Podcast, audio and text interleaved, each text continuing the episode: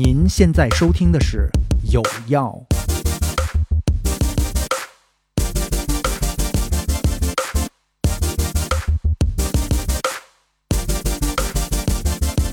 大家好，我是小飞。今天呢，我要跟我的一位好朋友一起来聊一聊咖啡。我们掌声有请著名咖啡师 Clark。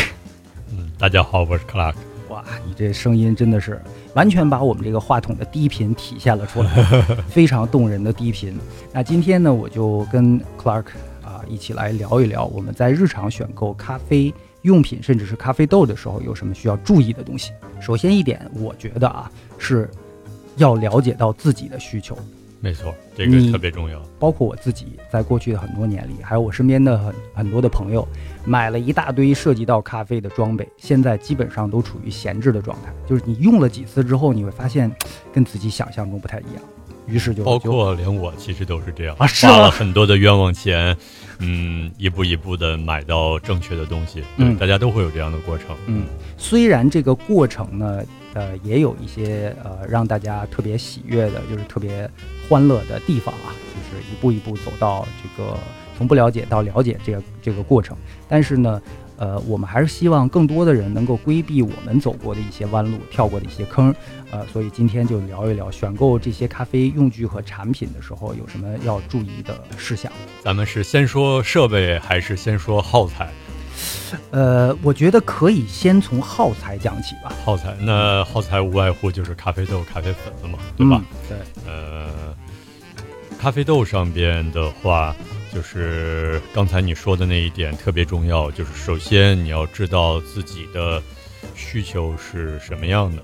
那么这个需求呢，比如说，呃，是你早晨起床以后唤醒自己的那一杯咖啡，还是你想在周末下午有从容的时间，嗯、然后像写书法一样，让自己进入到一个状态更有仪式，然后并且能尝到更多风味的咖啡。嗯那这个需求的话是不一样的。嗯嗯，这个需求直接会呃导致你背后的设备也会不一样，然后包括你购买这个咖啡豆的这个价格也会不一样。嗯嗯，然后通常有一个简单的说法，就是好的咖啡其实我们更多的是把它对身体的负担，也就是咖啡因降到最低，然后哦把它的香气拿到最高，呃，以及拿到属于你喜欢的那个香气的类型。嗯简单做一个比喻，就像我们喝酒一样，你喜欢喝这个产区的酒，呃，比如说泥煤味儿重一点，我喜欢喝另外一个产区的酒，也许不再是艾雷岛了，而是斯佩塞，可能果味儿会更多一点。哎，这些香气的类型都是对的，都是好的。嗯，首先你要找到自己喜欢的香气，这是第一点。第二点，我们要喝一瓶好酒也好，还是找到一个好的 bartender 一家好的店也好，其实我们要享受的是酒的香味儿，以及喝酒之后带给我们情绪上的快感。我们并不是想要酒精把我们放倒，哎，对，如果你反着来也 OK。有我们个别的时候，真的只是要酒精而已。那么我就是失恋了，来买对对对醉的老，板。那么只要出门去小卖铺买一瓶最便宜的酒，它很难喝，但是喝两口就上头了，那这个问题会非常好解决，你也不用花很多钱。老板给我来一杯最便宜勾兑的，就是一喝第二天早晨头疼欲裂的那种啊，我就要那种。嗯，其实咖啡也有这样的嘛。如果你只是为了提神，嗯那么就非常的简单，花的钱也会非常的少。嗯嗯，所以这个一定要分清楚。就是你想要的是味道还是咖啡因？对，这是你想要的是。形式感还是比较实用的一些东西？嗯，还有，当你搞清楚这个之后，那么当你想要追求味道的时候，那么你要搞清楚你喜欢的味道风格是什么样。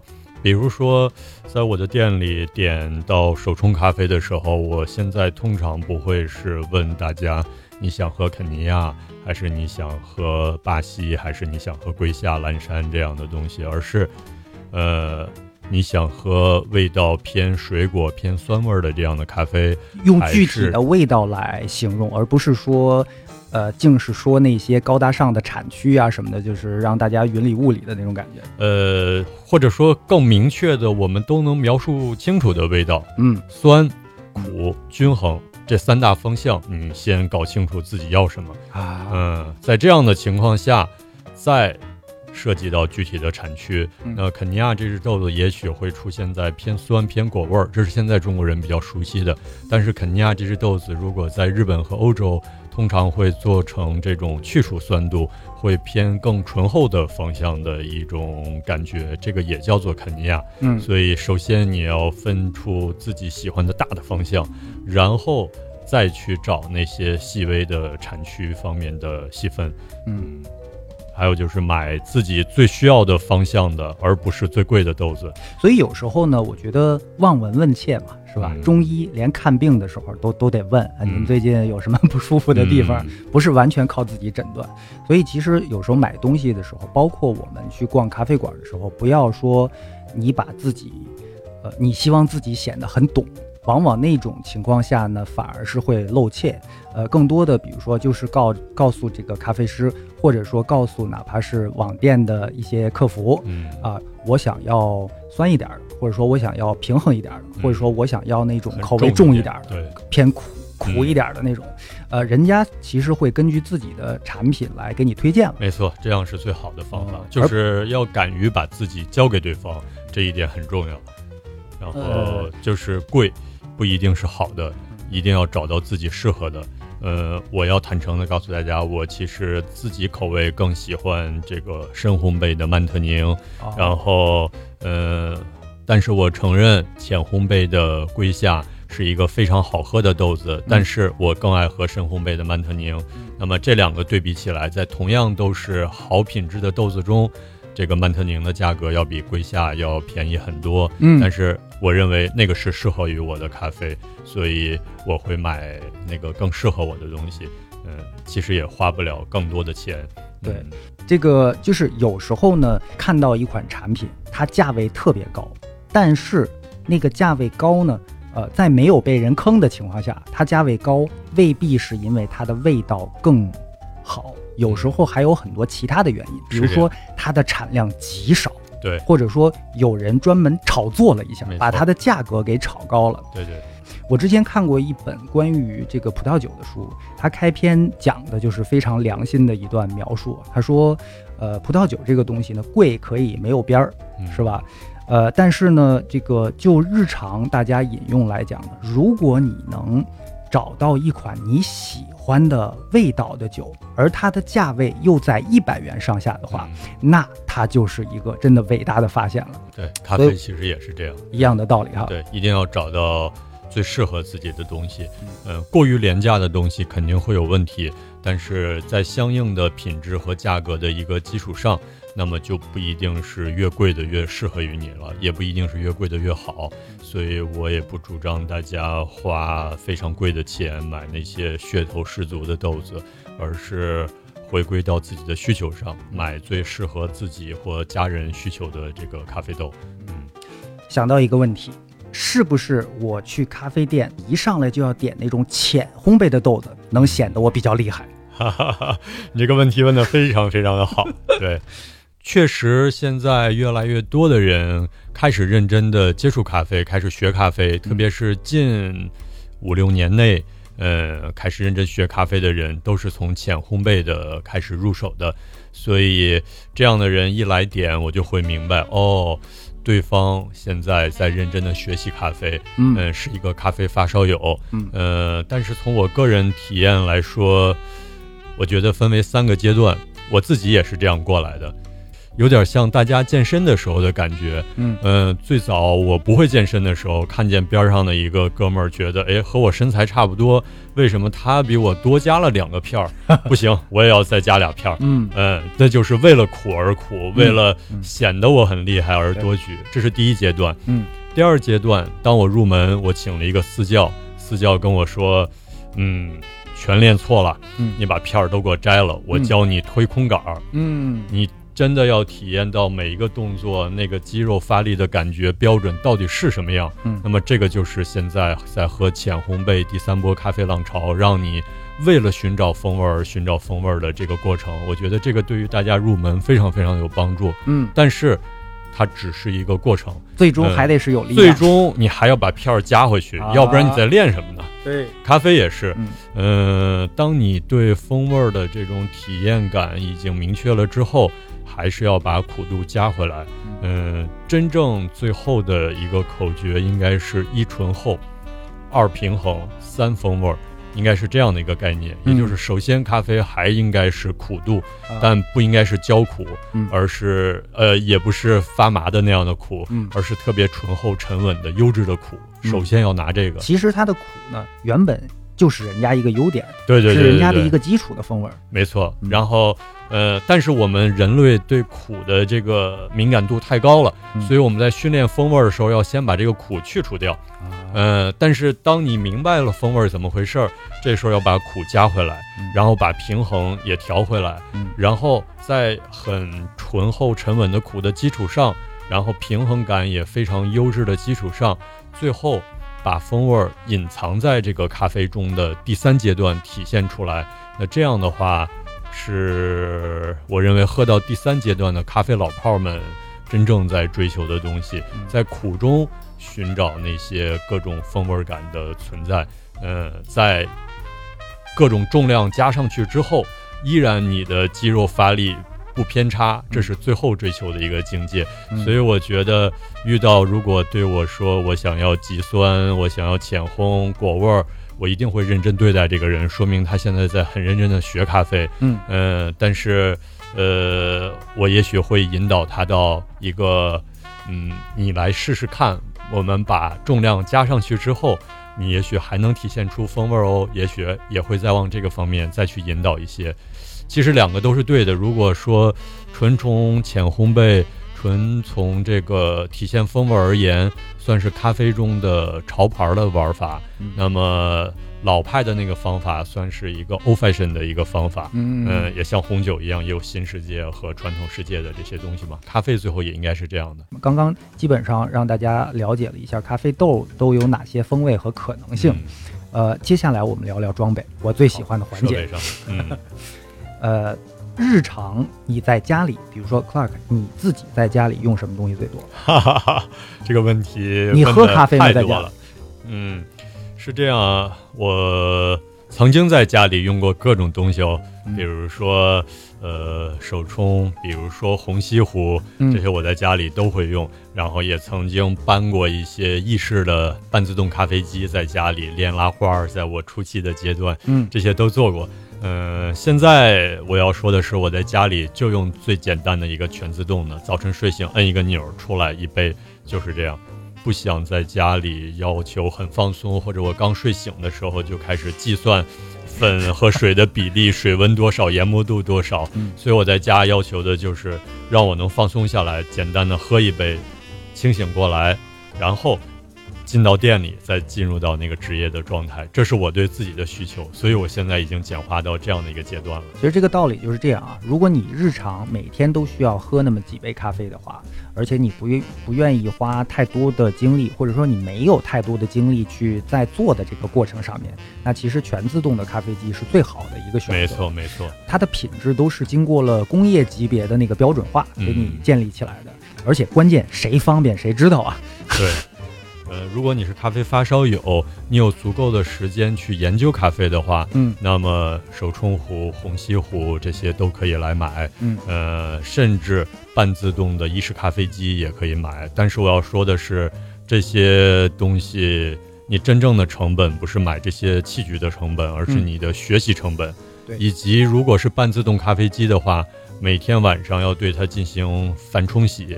呃，清理收拾它的过程，可能你每天要花二十分钟到半个小时。如果你肯每天晚上这样伺候它，那么它才能真正发挥作用。否则的话，你用不了一周，那个咖啡机那个味道已经串的根本没法做咖啡了。嗯，所以你准备出这样的一个每天晚上花半个小时伺候你的咖啡机的时间了吗？呃，如果你准备好了，那么 OK。人类发明工具是为了让我们的生活变得更方便，但是最后变成了你你天天得伺候这个工具。我觉得这个可能跟我的生活习惯是是相左的。但是呢，就像你说的，如果你是一个咖啡爱好者，你喜欢这个研究的过程，那我觉得买各种装备，在这个过程里你获取的这个乐趣其实也是很大的。对，乐趣这些东西乐趣很重要。如果你平时做的工作你认为会比较枯燥一些，重复比较高一些，那么你回到家中，在哪怕你在清洗咖啡机、在收拾的这个过程中，你会觉得非常的开心。嗯，我觉得这样也挺好。接下来这个问题，就假设你是一个手冲爱好者的话，嗯，呃，我在家里面一定需要秤和温度计吗？温度计我觉得还是要买的。嗯嗯，这个会花不了多少钱，几十块钱，但是能让你对咖啡的了解上升一大个台阶儿。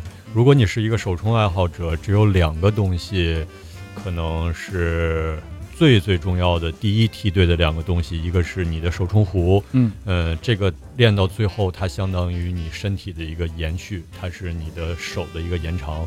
然后另外呢，就是这个滤杯，呃，就是这两个你需要买稍微专业一点的东西。然后剩下的下边的分享壶，呃，这个就是买自己认为颜值高、喜欢的就 OK。实在不成拿公道杯也可以是吧？啊，对对对对对，那个其实反倒非常好。嗯然后秤的话，有一个特别简单的家庭的厨房秤也就嗯 OK 了。如果没有的话，其实也没有关系，但是那个训练难度会加大。嗯我最早就是在没有秤的情况下训练，那些师傅们教给我就是训练鼻子、舌头和身体的。肌肉记忆这三者之间的一个循环，没有秤反倒是真正在训练你成为高手的一个方式，但是可能你要花以年为单位去积累来训练这个东西。有秤的话。是一个捷径吧，但是有秤的话，记住千万不要依赖这个秤，嗯最后要把秤扔掉，嗯要把这些数据都扔掉。咖啡师这个职位。绝对不是一个科学家和工程师在做的事情，他是一个艺术家嗯和生活家在做的事情。嗯所以说，呃，如果一个人完全按照配方，不管是做咖啡还是做吃的，嗯那么他一定不会吃坏肚子，一定不会让他的客人吃坏，但嗯他很难做好吃。嗯嗯、好吃好喝这个东西，一定是有很多的艺术创作的东西在里边儿。但是艺术创作有靠职业直觉出来的东西，职业直觉不是靠无端的感觉，而是大量的经验堆积出来的很准确的一个体系。呃，是靠这个训练出来的。首先，你要过那个数据的这个阶段，然后在这个基础上把这个拐棍扔掉，嗯然后进入到一个建立在理性基础上的感性的一个阶段，你才能真的做出好吃好喝的东西来。嗯，嗯就是你没有办法一拿到画笔就直接成为毕加索，嗯，还是要经过很多严谨的这对个训练。毕加索年轻的时候画巨像画的实在是太好了。嗯，嗯，后边老了之后才一点一点的解脱出来。对，嗯，我想简单的说一下各种器具的一个简单介绍。嗯我做一个小小的比喻，大家都能明白自己到底需要什么器具了。嗯，如果用同样的一只豆子，同样的一个烘焙度的情况下，嗯，用不同器具做出来的味道会是什么样的呢？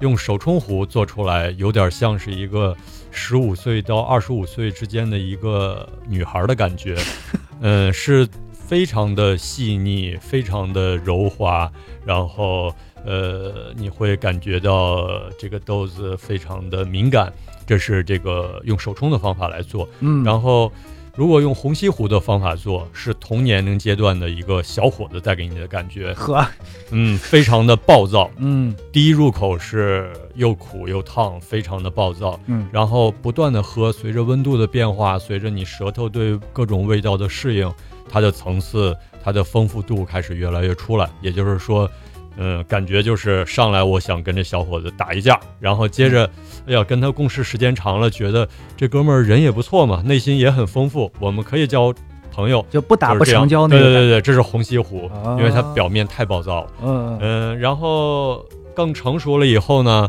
呃，就是摩卡壶。摩卡壶也很适合在家里做，然后包括户外都很方便，嗯而且是意大利人几乎人手一个的东西。他们去各个地方旅行，手提箱里也会放一个小号的摩卡壶。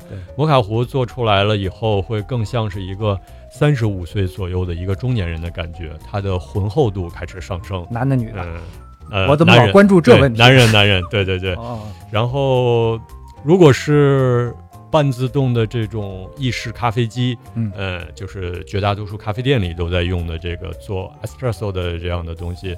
那么他做出来可能更像是一个四十五岁的一个中年男人的感觉，可能是他各方面的积累，呃，身体也好，呃，身体也还没有坏掉，呃，锻炼的也还不错哦。然后这个财富力啊、学识啊、呃，人脉啊，都积累到非常棒的一个状态的时候的一个表达形式，就是这种半自动意式咖啡机的一个状态，所以它的浓厚感也会非常的强烈。嗯，呃，法压壶是一个老年人的感觉，哦，呃，体现出来的就是心有余而力不足。呃，不同的咖啡豆用法压壶去做完之后，除了有细微的各个产区的区别以外，有一个统一的味道在里边，就是大麦茶的味道，啊，就是很淡，对对对，嗯对，很淡。嗯呃，但是它的优点是很方便，对呃，也很便宜，就是而且多用。嗯、你放在办公室里沏茶也可以用它，呃，咖啡也可以用它，所以法压壶就是一个心有余而力不足的老年人。还有一个东西呢，叫做这个土耳其咖啡壶。哎，哎，是直接把咖啡粉放到水里去煮的这个东西。嗯但是它加好多佐料，对对对对对对，这个这个应该算是咖啡接力棒交给欧洲人之前，阿拉伯人在使用咖啡的时候使用的一个工具。其实更传统，对，而且是上一个次元的东西，嗯所以呃，它更像是一个鬼魂的感觉，不存在在现代的精品咖啡学中的一个东西。就跟我们的生活可能离得最远的一个东西。对，但是它有别，呃，它有它特殊的一些，呃，这种异域的风情在里边，所以也是蛮好玩的一个东西。这个东西在户外喝也还挺好的，特别是大家很冷，点起火来，然后煮一壶这种土耳其咖啡，然后各种香料可以更多的，呃，抛弃规则的往里添加的时候，呃，这种感觉会非常的棒。土耳其式的这个咖啡饮用方法，其实有点像热红酒的感觉。哎，是是是是这样的，嗯，没错，嗯。它可能跟你正常饮用的那个味道和状态不一样，但是它要求的也不一样，哎对吧？你看我们正常红酒那么细微的保存，对，然后每个产区的风土气候、什么年份，你煮完之后这些东西当然不存在了。就是你不但煮了，你还加料了。对它的风味儿是靠这个料的添加来完成的，嗯所以土耳其咖啡也是现代咖啡学严禁咖啡粉。煮在直接被直火煮的一个情况下，这是嗯严禁的一个规则。嗯那有人会问红西湖，然后摩卡壶也是在煮，不，并不是红西湖、摩卡壶是在煮的水和空气，上面的咖啡液是不能碰火的。嗯，咖啡液一旦回流下来的时候，一定是火关闭的情况下，否则会被判定为萃取过度。呃，这杯咖啡是失败的。嗯那么，但是当年不是这么判定的，当年真的就是在直接煮这些东西，所以它和现代意义上的咖啡学已经完全不一样了。所以我说，它更像是一个幽灵。另一个次元的。对另一个次元的东西。所以当家大家知道所有的咖啡工具这个对味道的影响了以后，那么你就可以选择适合于你的咖啡工具了。